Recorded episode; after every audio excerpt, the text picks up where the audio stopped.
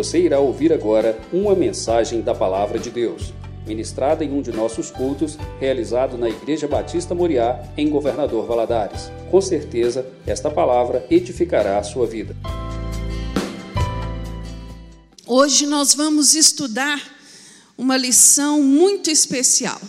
A justiça divina sempre prevalece. Tem a sala dos adolescentes? Adolescentes, por favor, podem sair. Perdão, achei que era sala única.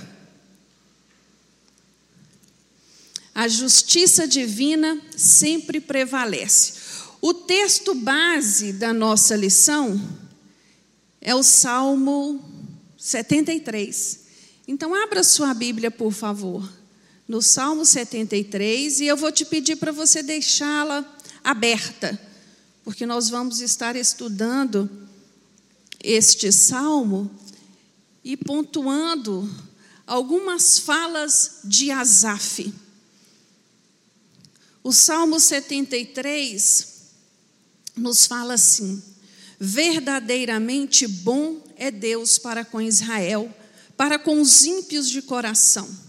Quanto a mim, os meus pés quase se desviaram, pouco faltou para que escorregassem os meus passos pois eu tive inveja dos soberbos ao ver a prosperidade dos ímpios. Não há apertos na sua morte, o seu corpo é forte e sadio. São livres das tribulações dos mortais, não são afligidos pelos males humanos. Portanto, a soberba, a soberba lhes serve de colar, vestem-se de violência como de um adorno. Os olhos deles estão inchados de gordura, não tem limite às imaginações do seu coração. Zombam e falam com malícia na sua arrogância, ameaçam com a opressão. Erguem a boca contra os céus e a sua língua percorre a terra, pelo que o seu povo volta a eles e bebe águas em abundância. Dizem: Como o sabe Deus? Oh, ou há conhecimento no Altíssimo? São assim os ímpios sempre em segurança e as suas riquezas aumentam. Na verdade, que em vão purifiquei o meu coração, em vão lavei as minhas mãos na inocência. O dia todo sou afligido, sou castigado cada manhã. Se eu tivesse dito, falarei assim, teria traído a geração de teus filhos. Quanto tentei compreender isso, fiquei sobremodo perturbado até que entrei no santuário de Deus, aleluias. Então entendi o fim deles. Certamente tu os pões em lugares escorregadios, tu os lanças em destruição. Quão repentinamente são destruídos, totalmente consumidos de terrores como faz com o sonho que acorda, assim, ó Senhor, quando acordares, os desprezarás como fantasias. Quando meu coração se amargurou e sentiu picadas nos meus rins, estava embrutecido e nada sabia. Era como um animal perante ti. Todavia estou de contínuo contigo. Tu me seguras pela minha mão direita. Guias-me com o teu conselho e depois me receberás na glória. A quem tenho eu no céu senão a ti? E na terra não há quem eu deseje além de ti. A minha carne e o meu coração desfalecem, mas Deus é a fortaleza do meu coração e a minha porção para sempre. Os que se distanciam de ti perecerão. Tu destróis todos aqueles que te são infiéis, mas para mim bom é aproximar-me de Deus. Pus o meu refúgio no Senhor Deus, anunciarei todas as tuas obras. Vamos repetir juntos? Pois para mim bom é aproximar-se de Deus. Para mim bom é aproximar-se de Deus. Feche os seus olhos. Peça ao Senhor agora que fale com você de uma maneira especial. Eu creio no poder da palavra. Eu sei que o Senhor quer falar conosco nesta manhã. Então, abra sua mente, os seus ouvidos e o seu coração para receber. Senhor, meu Deus, nós te louvamos, Senhor. Nós te rendemos graças mais uma vez por estarmos na tua casa. Meu Deus, agora é um momento especial, aquele momento que o Senhor tira para ministrar em nós. Por isso nós te pedimos, Senhor, tenha misericórdia, fala o nosso coração, nos dê entendimento, nos dê discernimento daquilo que o Senhor quer nos ensinar nesta manhã. Senhor, estamos aqui porque te amamos e somos dependentes de ti. No nome de Jesus oramos. Amém. Louvado seja o Senhor. Irmãos, para nós entendermos um pouco mais esse salmo, eu gostaria de falar para você quem foi Asaf.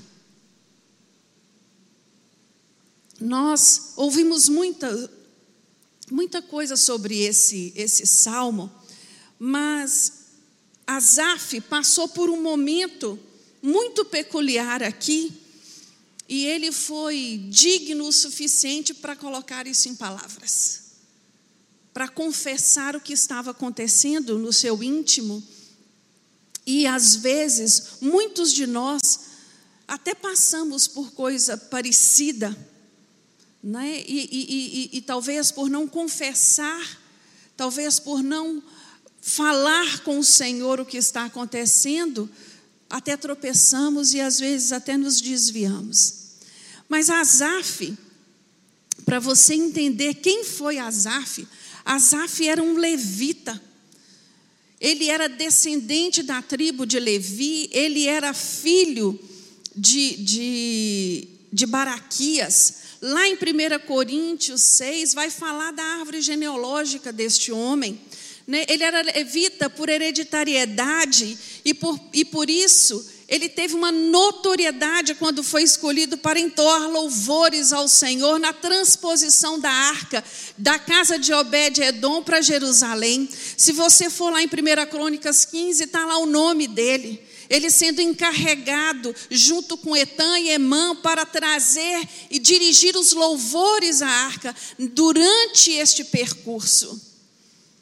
Asaf, ele foi salmista, ele escreveu os Salmos 50 e os Salmos do 73 a 83. Estes salmos são da autoria dele. Asaf foi profeta.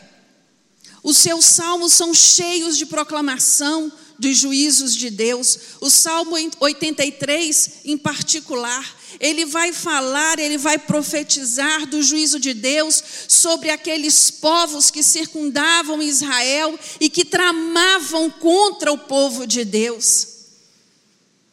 E ele fala que vai, vai ser o fim deste povo que se levanta, se unem para destruir Israel. E quando a gente olha para a história, quando nós buscamos hoje, aonde está a descendência dos Amonitas? Aonde estão os cananeus? Aonde estão os edomitas? Eu estava lendo um artigo outro dia, naquela revista super interessante, sobre uma pesquisa científica de DNA naquela região do Oriente, buscando a origem dos cananeus. Aí é interessante que eles dizem assim: a Bíblia diz que os cananeus foram destruídos, mas nós encontramos vestígios de DNA dos cananeus nos povos do, da Arábia. Aí, logo no parágrafo seguinte, ele vai dizer assim: Mas nós não podemos confirmar que realmente são, porque houve-se uma mistura ali. A Bíblia nos diz que estes povos sumiram. E estes juízos, Asaf proclamou nos seus salmos. Asaf se tornou um homem tão memorável que lá em 2 Crônicas, capítulo 29 e 30, o rei Ezequias vai dar uma ordem. Ele vai dizer assim: que os, os levitas louvassem o Senhor com as palavras de Davi e Asaf, o vidente. Este homem, ele marcou a sua época, de tal maneira que a palavra traz uma, a Bíblia traz uma expressão dos filhos de Asaf. Os filhos de Asaf quer dizer o quê? Um grupo de levitas que faziam de acordo com Asaf fazia. Olha que, que exemplo este homem foi. Mas houve um momento da vida dele que ele desviou o seu olhar. Ele começa o capítulo 33, no verso 1, dizendo: Verdadeiramente bom é Deus para com Israel. Irmãos, essa não é a base da nossa fé? Verdadeiramente bom é Deus para conosco? Nós não cantamos isso aqui hoje em todos os hinos? Nós cremos, assim como Asaf, né, que Deus por nossa fidelidade a Ele, por nossa devoção, por nossa santificação, por nossa abnegação, Ele vai nos retribuir com bênçãos. Ele vai nos conceder bênçãos, bênçãos especiais. Esse é o fundamento da compreensão de muitos de nós, né, a respeito de Deus. Nós sabemos que Deus é bom, nós sabemos que Deus nos ama, nós sabemos que Ele nos escolheu, nós sabemos que Ele nunca nos abandonará, que Ele cuidará de nós, se formos fiéis a Ele. Mas existem momentos que parece que nós perdemos o foco. Nós começamos a olhar pros problemas e para as dificuldades e temos a impressão de que o Senhor nos esqueceu. Asaf, quando ele olha para a vida dos ímpios, para a prosperidade dos ímpios, ele começa a perceber um desacordo com a realidade do mundo. Poxa vida, eu tenho feito o bem, eu tenho proclamado, mas por que, que eu estou vivendo assim? Subitamente, Asaf começa a colocar em dúvida a bondade de Deus. Subitamente, ele começa a pensar assim: é, é, eu, eu tenho crido na justiça e na misericórdia do Senhor durante toda a minha vida. Toda a minha vida. Mas por que eu estou vivendo o que eu estou vivendo? Muitos na sua vida, na sua caminhada de fé, levantam esses questionamentos. Alguns, por causa de questões como essa, chegam a desistir da sua caminhada, porque os olhos estão muito no hoje, no dia de hoje. E é lindo porque ele vai falar no versículo 2: Quanto a mim, os meus pés quase se desviaram. Quase. Meus irmãos, nós estamos vivendo dias difíceis, uma época difícil, e, e, e e eu tenho percebido um divisor aí de água na vida do crente. Alguns estão vindo com mais força para a presença do Senhor, mais do que antes. Mas outros estão se desviando. Outros talvez estejam passando como Asaf agora, por um momento como esse. Eu não sei você que está me ouvindo agora, se é este pensamento que você tem tido. Mas eu quero te dizer, o Senhor quer despertar você nesta manhã. Ele quer falar com você de uma maneira especial.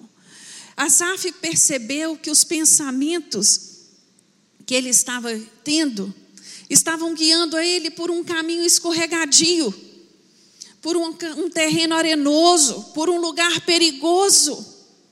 Ele estava dando lugar a, a, a, pensamentos que não iam levar a lugar nenhum, e ele declara isso no verso, no verso 3: Pois eu tive inveja, inveja dos soberbos. É isso que está escrito aqui na nossa Bíblia.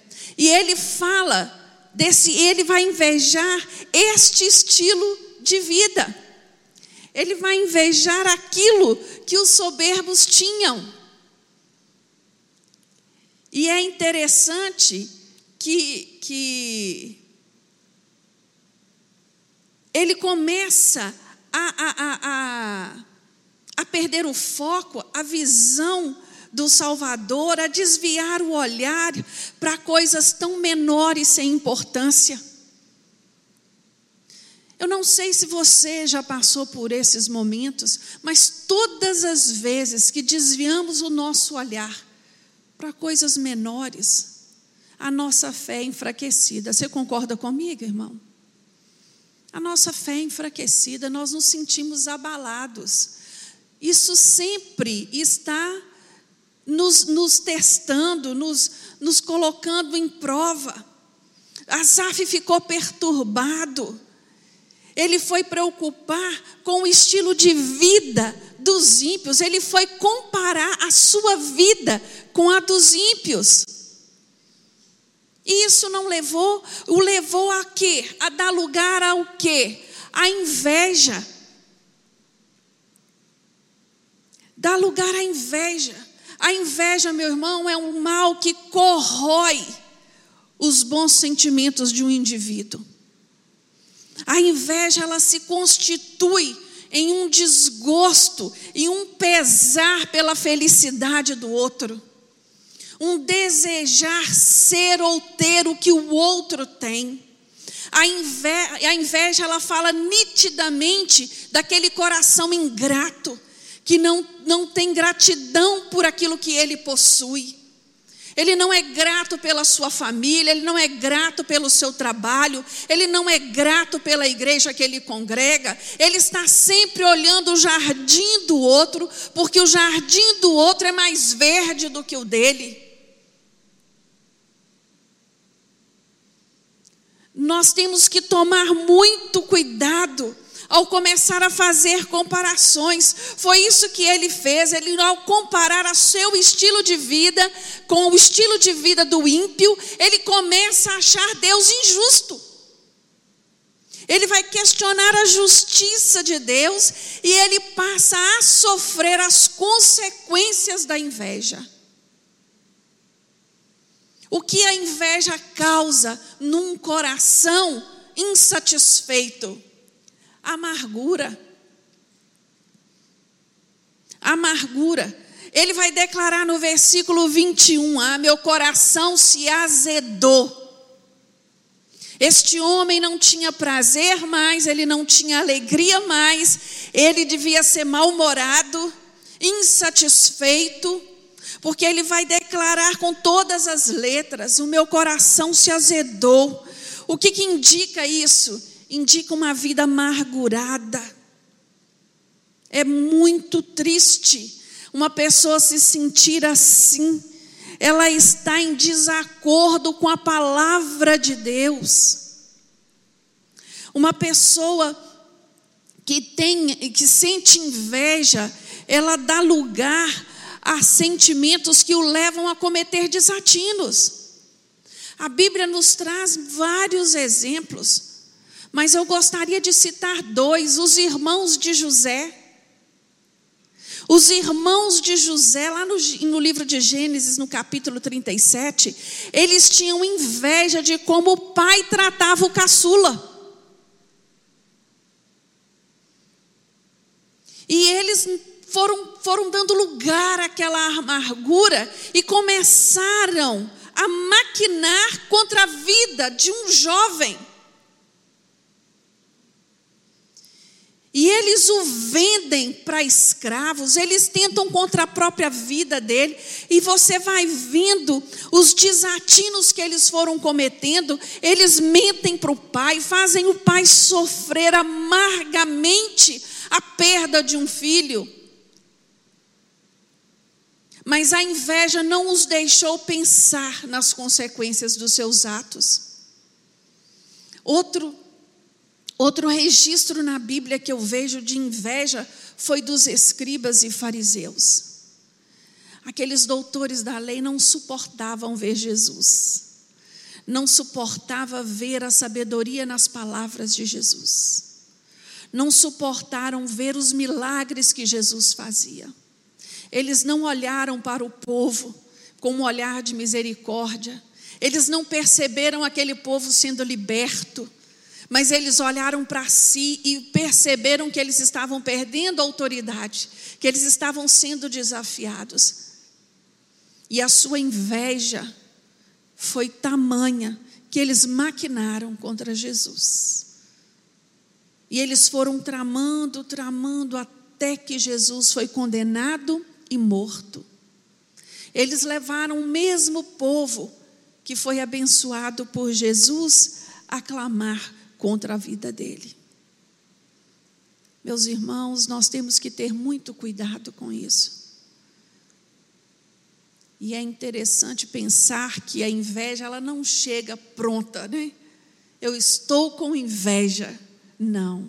Começa com pensamentos sutis. Começa com insatisfações sutis. Começa com comparações sutis. Nós, quando olhamos para a vida do outro, nós temos apenas uma parcela dessa vida. Nós só vemos uma parte dessa. Tem uma historinha que eu gosto muito. São três cegos que são levados ao zoológico para conhecer um elefante. O primeiro cego toca na cauda do elefante e fala assim: Mas ele é como uma cobra gigante. O segundo cego toca na, na lateral do elefante e ele diz: Não, ele parece uma muralha. E o terceiro cego toca na tromba. E esse diz: Nossa, ele tem um pescoço enorme. Resumindo, cada um teve uma percepção, porque cada um percebeu apenas uma parte. Assim somos nós quando olhamos a vida do outro. Nós só temos visão de uma pequena parcela nós não sabemos a verdade na sua totalidade. Nós temos que parar com isso de olhar para o outro e acreditar que o outro é mais feliz do que nós. Acreditar que o casamento do outro é melhor do que o nosso. Acreditar que a vida do outro é melhor que a nossa, porque não é assim. A palavra de Deus ela é muito clara quando chama a nossa atenção à gratidão, a sermos gratos, a sermos felizes. Quando nós damos lugar a este coração amargurado, irmãos, nós começamos num declínio espiritual. Os distúrbios emocionais que são provocados por este estado de espírito Hoje nós vemos tantas pessoas doentes na alma, e muitas delas eu tenho certeza que é inveja. Inveja da vida do outro. Não conscientizou ainda de como Deus tem sido bom e cuidadoso para com ela. Nós temos que tomar cuidado porque a inveja, mais do que um simples sentimento, ela é um estado crítico da alma. E ela nos leva, aquele que é tomado por ela, a cometer graves pecados. A Bíblia nos fala em Provérbios 14, 30: o coração tranquilo é a vida do corpo, mas a inveja é a podridão dos ossos. Tiago 3,16 nos diz: onde há inveja e sentimentos facciosos, aí há confusão e toda obra má.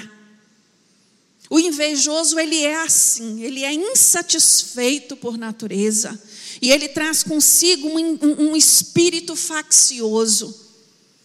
Ele está sempre querendo criar contenda, criar divisão, nós temos que tomar cuidado.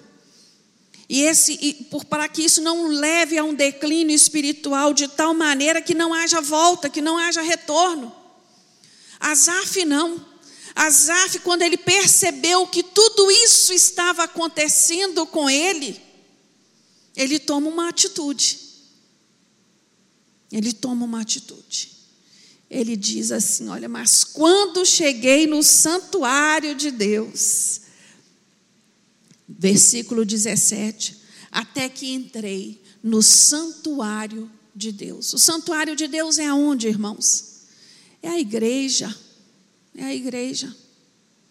Lugar de receber renovo, lugar de receber a palavra, lugar de receber a bênção lugar de ser renovado. Foi ministrado aqui nesse púlpito hoje de manhã o renovo do Senhor sobre as nossas vidas. Até que ele entrou no templo e ele percebeu o que estava acontecendo com ele. Irmãos, quando olhamos para a palavra, nós ficamos questionando, né? Aqui, Asaf vai dizer aquilo que ele invejou dos ímpios. A primeira coisa que ele invejou dos ímpios foi a saúde. Ele vai dizer no versículo 4: Para eles não há preocupações, seu corpo é forte e sadio. Será que é mesmo? Para eles, o seu corpo é forte e sadio. Asaf invejou o perfeito estado de saúde dos homens maus.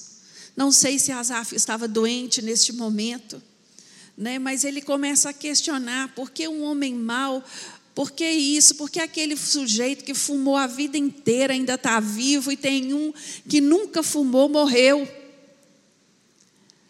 Por que, que aquele que faz tudo errado ainda está aí, mas aquele que é tão bom se foi? Isso são questões.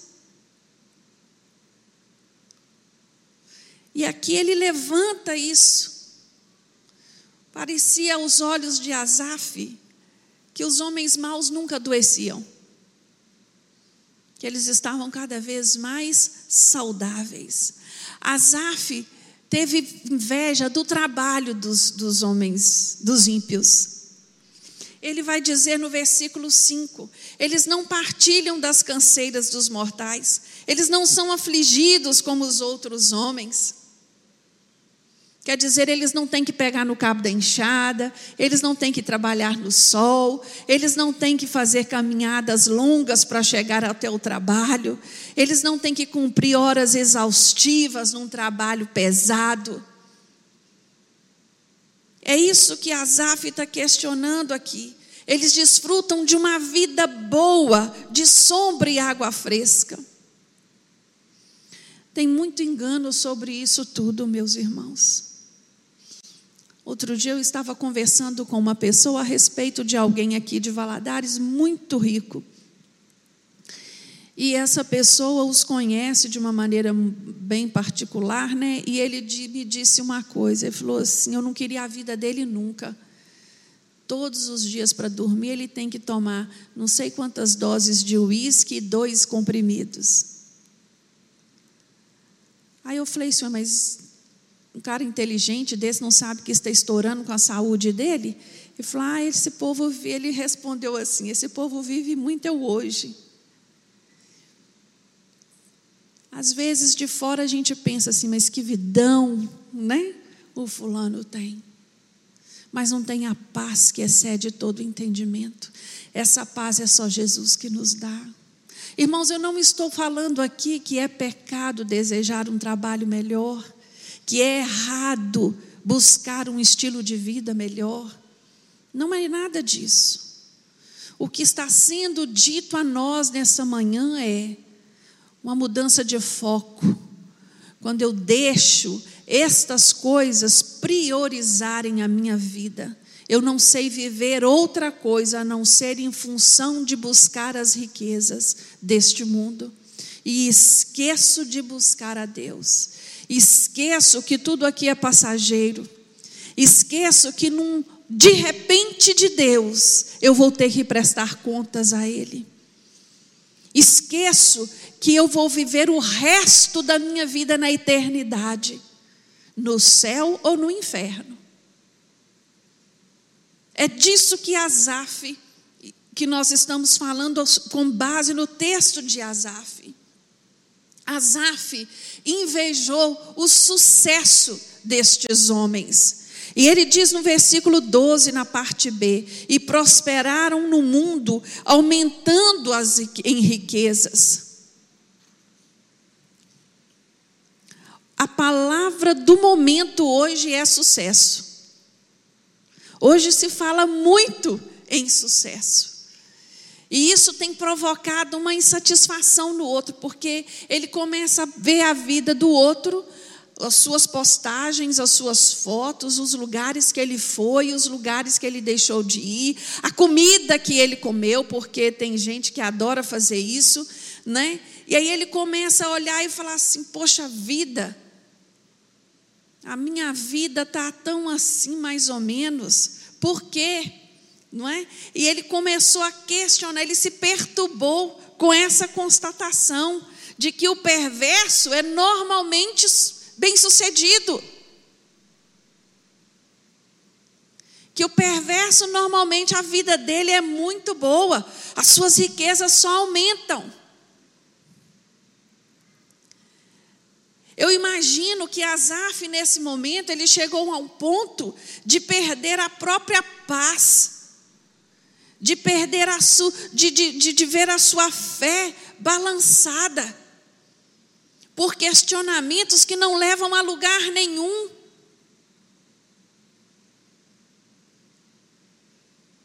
O seu coração foi cheio de dúvidas. A partir do momento que, aos seus olhos, ele começa a crer que a vida do ímpio era confortável. Ele chegou a essa constatação. E ele chega a constatar que foi inútil fazer o que ele fez. Ele vai dizer isso no versículo 13. Na verdade, em vão purifiquei meu coração, em vão lavei as minhas mãos na inocência. De tão grave que foi o estado emocional dele. É muito difícil, irmãos, para o crente se manter firme na fé se ele entrar por este caminho de comparações. Se ele começar a, a, a, a, comparar a vida dele com um descrente. Por que, que eu venho lutando com isso? Por que, que eu venho lutando com aquilo? E eu olho para Fulano, Fulano não tem problema.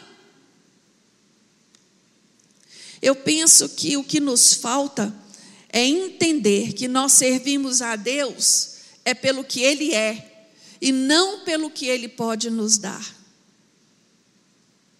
A palavra de Deus nos ensina assim: buscai o reino de Deus em primeiro lugar, e todas as outras coisas vos serão acrescentadas.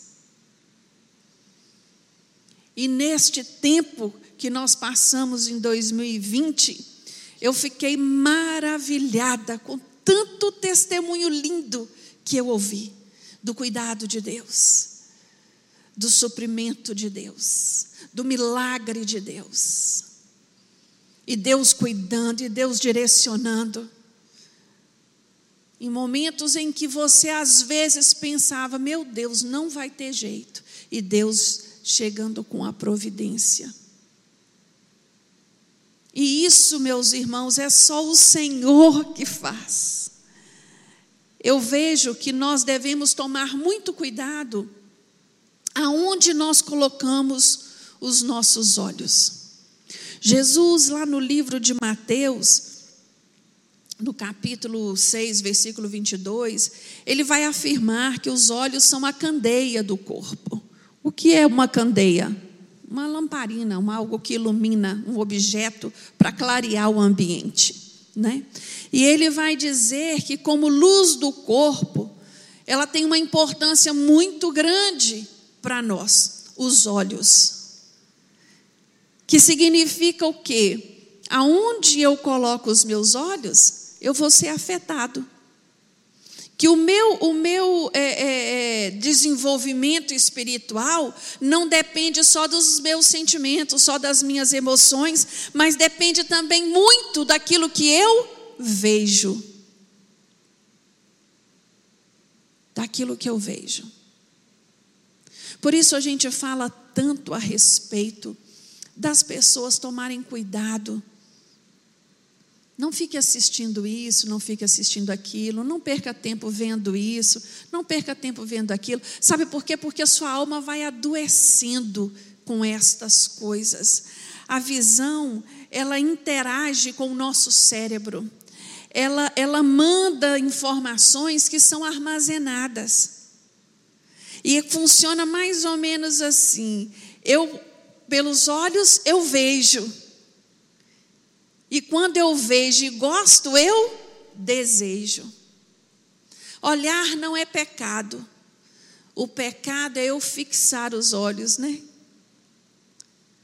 Passou uma pessoa bonita? Não, mas que pessoa bonita. Mas se eu me voltar e olhar de novamente e fixar os olhos, eu estou dizendo o quê? Eu estou dando lugar a um desejo.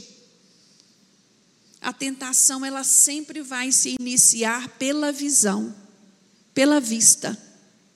Sempre. Eu vou olhar primeiro e depois eu vou desejar. Lembram de Davi? Davi viu Batseba e ficou olhando o que ele viu. E ele desejou. E ele pagou um preço por isso. A Bíblia, ela nos fala que os nossos olhos eles podem ser direcionados para coisas boas e para coisas ruins. Deuteronômio 11:7 nos fala assim: "Mas fostes vós que vistes com os vossos olhos toda a grande obra que o Senhor fez." Moisés levando, lembrando o povo Irmão, se eu olhar, se eu falar com cada um de vocês aqui, eu tenho certeza que os seus olhos já viram grandes coisas que o Senhor já fez na sua vida e na vida de outros. Eu não tenho dúvida a esse respeito. Mas às vezes os, nós nos deixamos enganar. Nós sabemos disso tudo, mas ainda nos deixamos levar. 1 João 2,16 diz assim: Olha, porque tudo que há no mundo, a cobiça da carne, a cobiça dos olhos e a soberba da vida, não é do Pai, mas do mundo. Nós temos que ter muito cuidado com o que temos posto a nossa visão, aos nossos olhos, nos preservar. É isso que nós devemos fazer, nos preservar. Já preguei aqui tanto sobre cuidar o que o ouvido tem ouvido, mas não é só o ouvido, os olhos também. Cuidado onde você tem colocado os seus olhos. Isso aqui é um conselho de Jesus para cada um de nós. Né? É Ele nos chamando a, a atenção para a importância disso. Mas em meio a tanta dúvida, a tanta conturbação, Asaf vai fazer algumas considerações. Ele vai parar e pensar. Ele vai falar assim: Meu Deus, se eu tomar uma atitude dessa, o que será daqueles dos meus liderados? Ô irmão, vocês já pensaram, vocês já tiveram que parar para pensar nisso? Um esposo, uma esposa, um filho, às vezes nós somos freados em não tomar uma atitude errada pensando em quem? Meus pais não merecem ser decepcionados dessa tal maneira. Minha esposa não merece passar por isso. Asaf, ele pensa nos liderados dele. E aí ele começa a pensar em como agir com esses sentimentos que o afligiam, e ele propõe três atitudes. Primeira delas, controlar o impulso. Eu só vejo uma maneira de controlar os impulsos, meus irmãos, é através da palavra de Deus.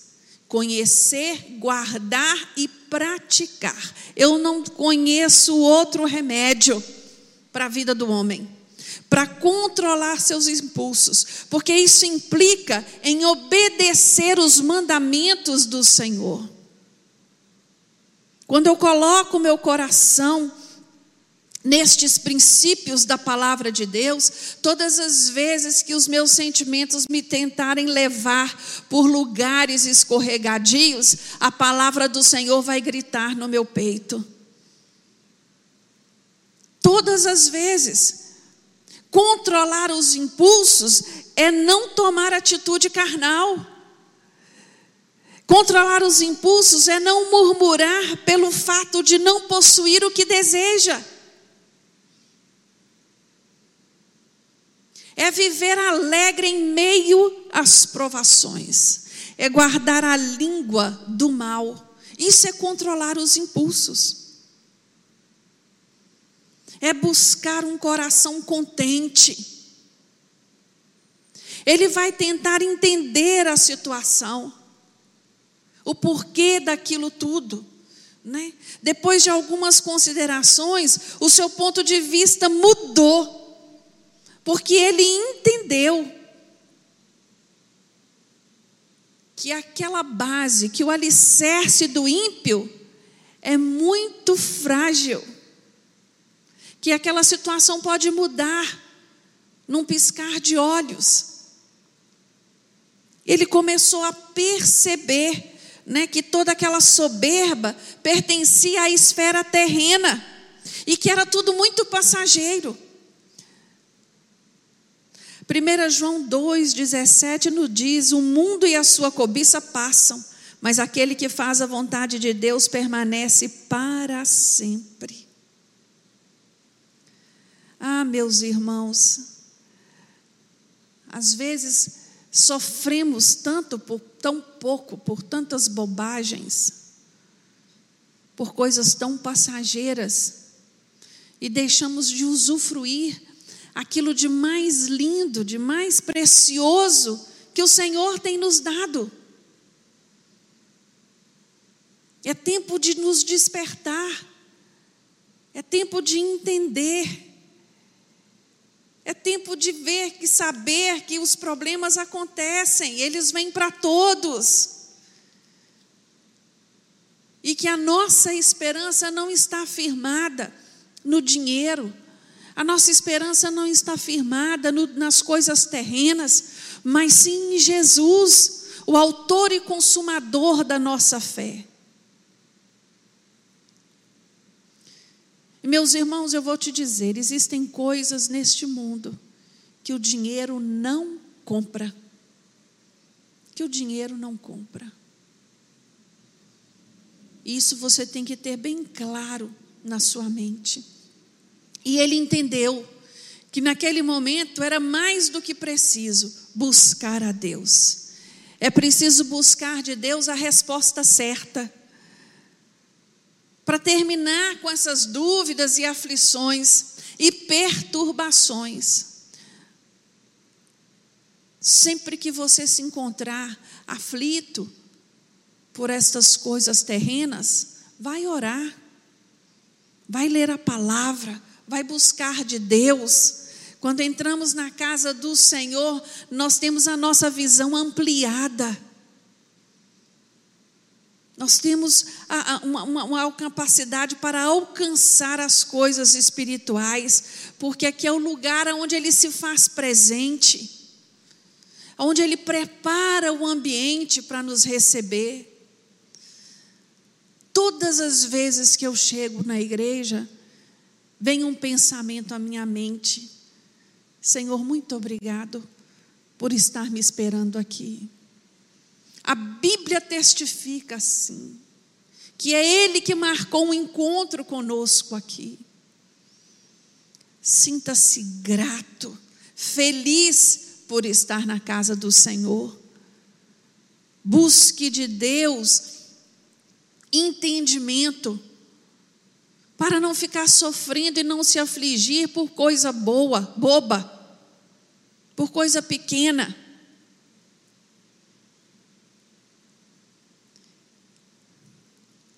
Quando nós olhamos para Asaf e para sua afirmativa ao entrar no santuário,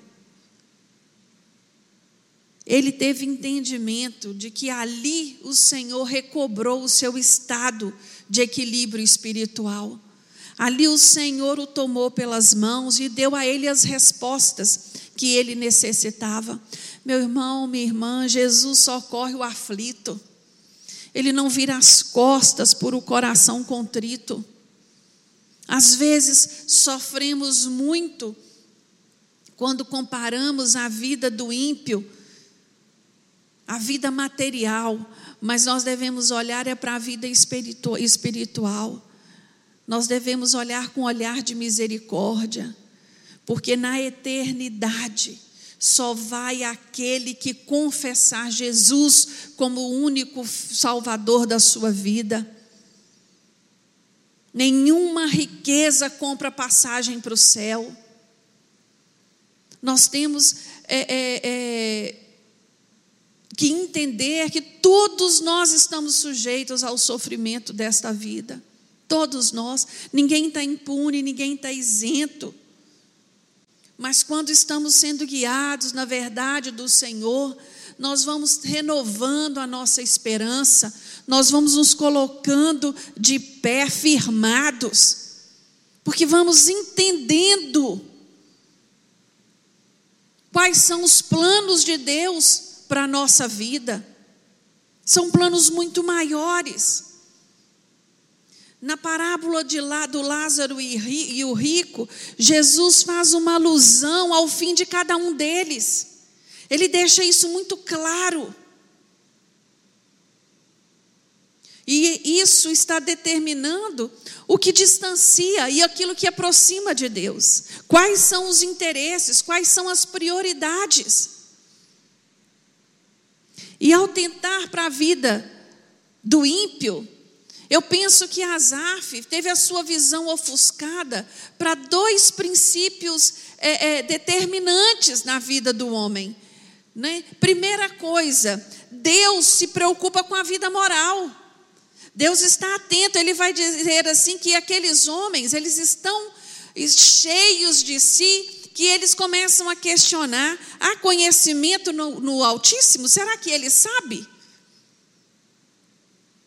Será que ele percebe? Existem muitas pessoas que não duvidam a existência de Deus, mas pensam que Deus é tão ocupado que não está nem aí para ele, que ele não sabe dele, que não se preocupa com a vida dele, nem com os detalhes da vida dele. Isso é uma mentira.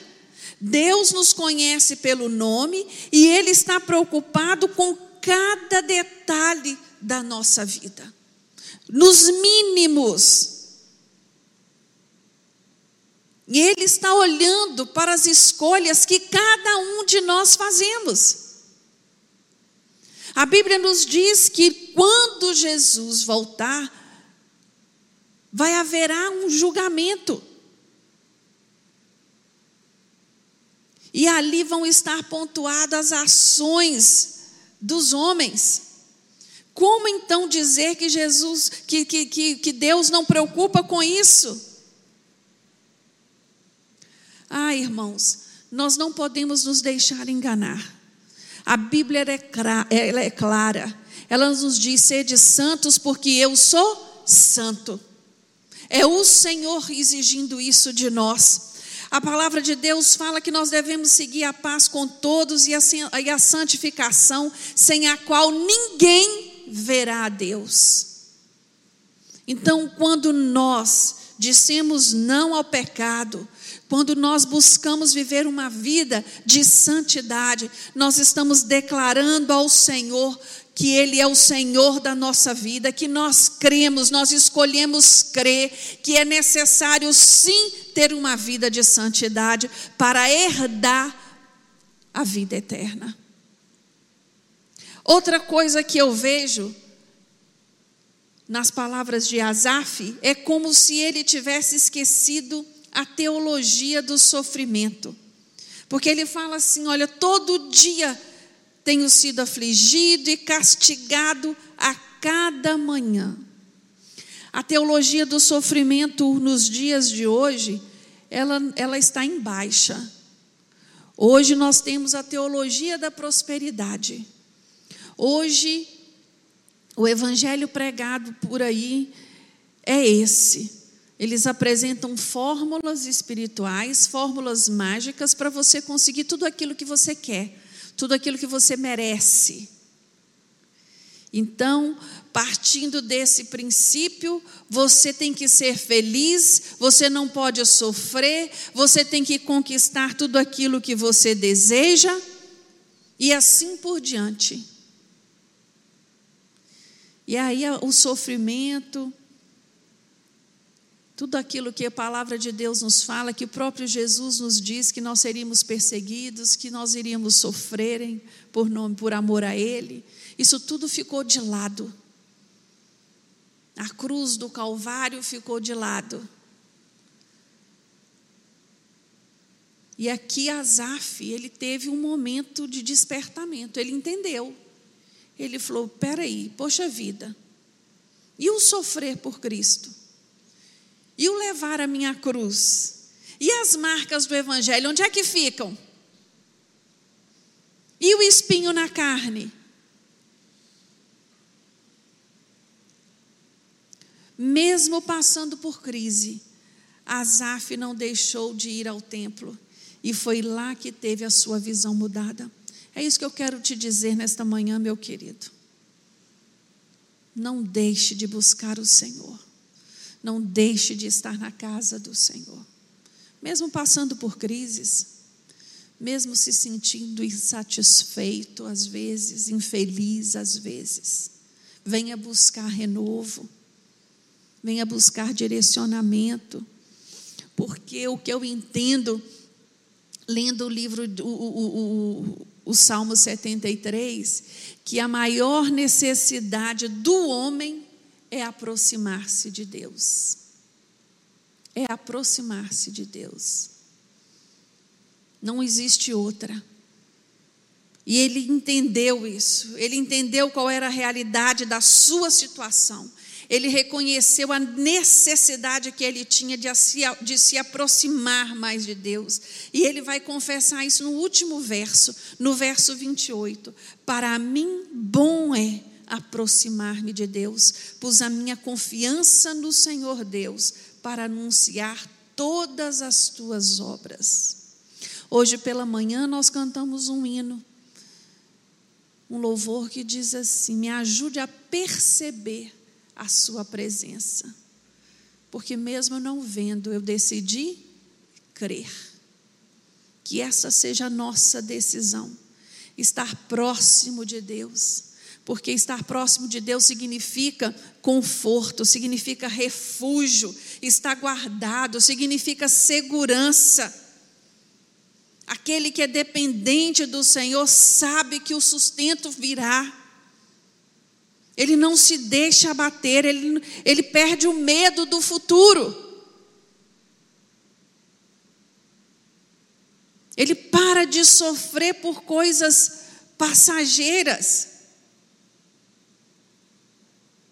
Asaf faz uma pergunta que tem que ser a nossa de todos os dias: A quem tenho eu no céu senão a ti, Senhor? E na terra, não há quem eu deseje mais do que a ti. Esse tem que ser o desejo do nosso coração. Asaf vai dizer assim: Olha, todavia estou de contínuo contigo. Deus não havia abandonado Asaf um minuto, mesmo dentro daquela cegueira espiritual. A palavra de Deus nos diz, ele, ele, ele dizendo: Deus é a minha porção. Quando olhamos para a história da tribo de Levi, quando foram dividir ali a terra, não foi dado nenhuma porção à tribo de Levi material porque competia a eles cuidar da adoração, cuidar do templo, estar em tempo integral diante do santuário. Quando ele faz a declaração, Deus é a minha porção, ele tinha total entendimento do que significava isso. Do, ele, que Deus era a sua herança maior, que Deus era a sua porção maior. E isso tem que ser para nós a mesma coisa. E Asaf viveu um momento de dúvidas. ele viveu momentos de, de, de incertezas, mas ele entendeu que o Senhor é aquele que o guia e que o aconselha. Muitas vezes nós nos deixamos levar por sentimentos. E eu quero te dizer nesta manhã, irmão, sentimento é enganoso. Sentimento nos engana. Não são os nossos sentimentos que devem nos ajudar a decidir nada na vida. Muitas vezes baseamos as nossas decisões em maus conselhos, em pessoas que não têm vida com Deus, em pessoas que não, fruto, não, não dão fruto e querem te ensinar como frutificar. Você tem que tomar cuidado. Às vezes são gente, são pessoas mais cegas do que a gente. Às vezes decidimos porque todo mundo está fazendo. E não é porque todo mundo está fazendo que é o certo. O certo está na palavra de Deus. O que a palavra nos diz para ser feito é isso que é bom. Porque só há uma orientação que podemos confiar. Só há uma verdade que, pode, que pode nos direcionar. É a palavra do Senhor. O salmista no Salmo 119, no versículo, no verso 105, ele vai dizer: Lâmpada para os meus pés é a tua palavra e luz para o meu caminho. Amém? Vamos ficar de pé?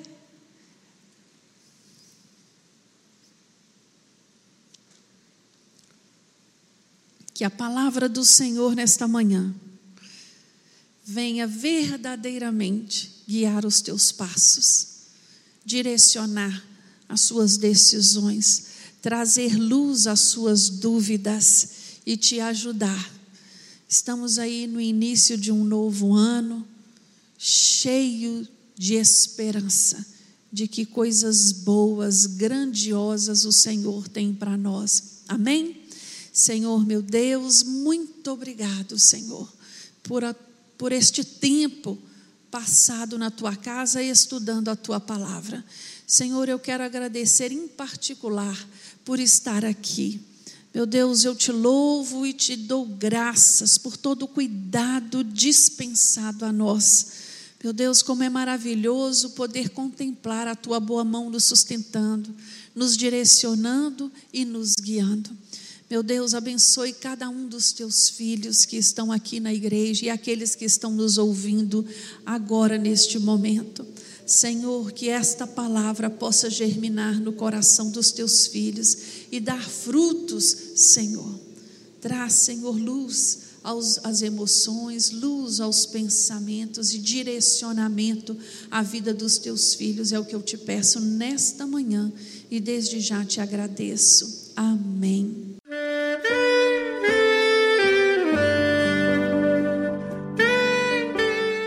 Querido amigo, Deus se interessa por você.